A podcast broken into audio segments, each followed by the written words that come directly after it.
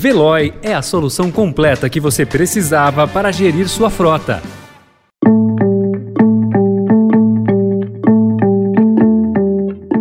Olá, seja bem-vindo, seja bem-vinda. Começa agora mais uma edição do Notícia no seu Tempo. Esse podcast é produzido pela equipe de jornalismo do Estadão para você ouvir em poucos minutos as principais informações do jornal. Entre os destaques de hoje, crítico a limites na rede. Elon Musk compra Twitter por 44 bilhões de dólares. Bolsonaro ameaça não cumprir futuras decisões do Supremo Tribunal Federal. E Polícia Federal diz que doleira Nelma Kodama, alvo da Lava Jato, se aliou ao tráfico. Esses são alguns dos assuntos que você confere nesta terça-feira, 26 de abril de 2022. Estadão apresenta Notícia no seu tempo. You made an offer to buy Twitter. Why? Well, I think it's very important for uh, there to be an inclusive arena for speech uh, where all, yeah, so, uh, yeah.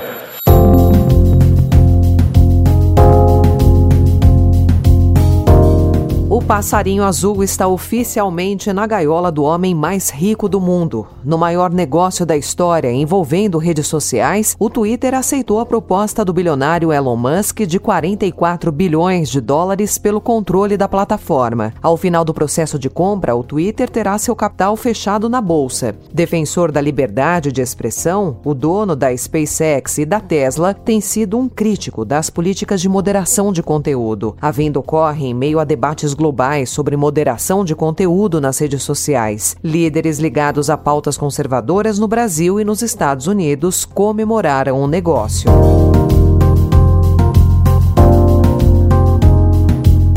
Na tentativa de destravar a oferta ao crédito e acelerar o crescimento da economia em ano de eleições, o governo Bolsonaro lançou um novo pacote de medidas para renovar em 87 bilhões de reais as linhas de empréstimos para microempreendedores individuais, micro, pequenas e médias empresas, além de habitação popular. O pacote foi batizado de Crédito Brasil Empreendedor. A expectativa do Ministério da Economia é de que em 45 dias a 60 dias as linhas já sejam oferecidas pelos bancos. É justamente quando a campanha eleitoral já deverá estar em ritmo mais forte.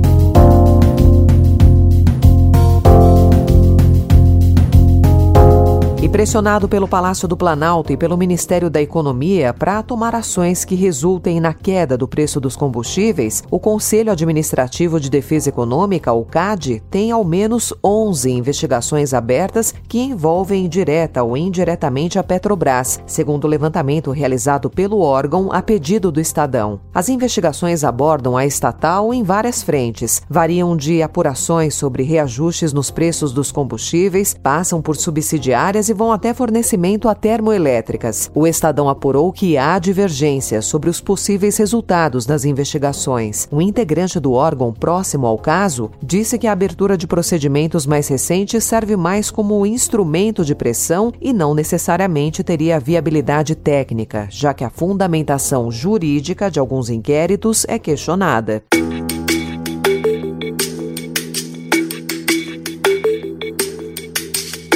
O presidente Jair Bolsonaro voltou a afirmar ontem que pode descumprir uma decisão do Supremo Tribunal Federal. Desde a semana passada, a tensão entre os poderes tem aumentado. Anteontem, o ministro Luiz Roberto Barroso, poucos dias após o STF condenar e o presidente perdoar o deputado bolsonarista Daniel Silveira, disse que há uma tentativa de uso das Forças Armadas para atacar e desacreditar o processo eleitoral brasileiro ataques totalmente infundados e fraudulentos ao processo eleitoral. Desde 96 não tem um episódio de fraude no Brasil, eleições totalmente limpas, seguras e auditáveis, e agora se vai pretender usar as Forças Armadas para atacar, gentilmente convidadas para participar do processo, estão sendo orientadas para atacar o processo e tentar desacreditá-lo. As reações foram imediatas, sobretudo no meio militar. No STF, o respaldo dos militares à ofensiva de Bolsonaro foi interpretado como uma tentativa de ofuscar acusações de mau uso do dinheiro público por parte das Forças Armadas, como a compra de centenas de comprimidos do remédio Viagra. Em Ribeirão Preto, Bolsonaro disse que o decreto de perdão a Silveira é constitucional e mais uma vez afirmou que o ato será cumprido. Ele também ameaçou descumprir a decisão do STF sobre demarcação de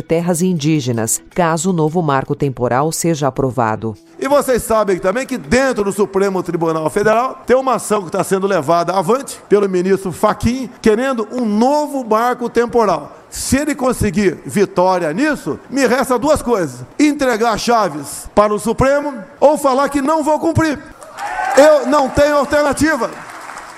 O projeto de lei preparado por bolsonaristas para anistiar o deputado Daniel Silveira prevê a manutenção do mandato e dos direitos políticos do parlamentar, permitindo a ele concorrer nas eleições de outubro. A proposta será apresentada nos próximos dias. De autoria da deputada Carla Zambelli, o projeto sugere anistia a todos que tenham praticado atos investigados como crimes de natureza política de 1 de janeiro de 2019, início do governo Bolsonaro, até o último dia 20 2021, quando o presidente concedeu o perdão a Silveira. Trata-se, na prática, de uma anistia retroativa. Ao justificar a proposta, a deputada diz que as estruturas republicanas encontram-se fortemente abaladas ante indevidas interferências do Poder Judiciário nas competências e prerrogativas do Poder Legislativo nos últimos anos. A doleira Nelma Kodama, investigada na Operação Lava Jato, integrava um esquema de tráfico internacional de drogas que contava com a participação do primeiro comando da capital, o PCC. A informação é de documentos da Polícia Federal, que prendeu Nelma novamente na semana passada por suspeita de atuar no comércio de entorpecentes para a Europa. Segundo a investigação, a doleira e outros suspeitos na mira da PF também estiveram envolvidos na venda de respiradores e máscaras durante durante a pandemia. O advogado de Nelma disse que confia na justiça e que em breve tudo será esclarecido.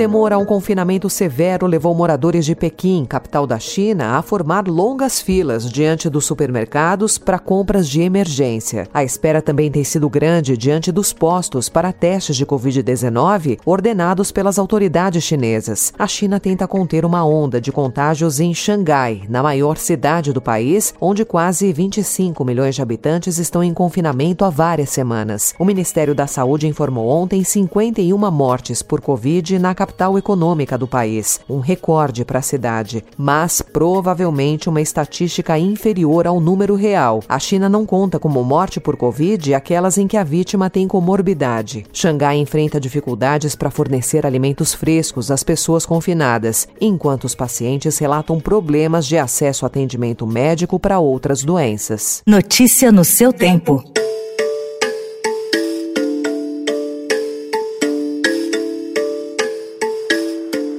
As obras de construção da estátua Cristo Protetor, localizada no município de Encantado, no Vale do Taquari, distante a 145 quilômetros de Porto Alegre, foram concluídas na última sexta-feira. A imagem começou a ser construída em julho de 2019, antes da pandemia, no topo do Morro das Antenas e fica a 400 metros acima do nível do mar. Com 43 metros e meio de altura, junto com o pedestal, o monumento católico é mais alto do que o Cristo Cristo Redentor na cidade do Rio de Janeiro.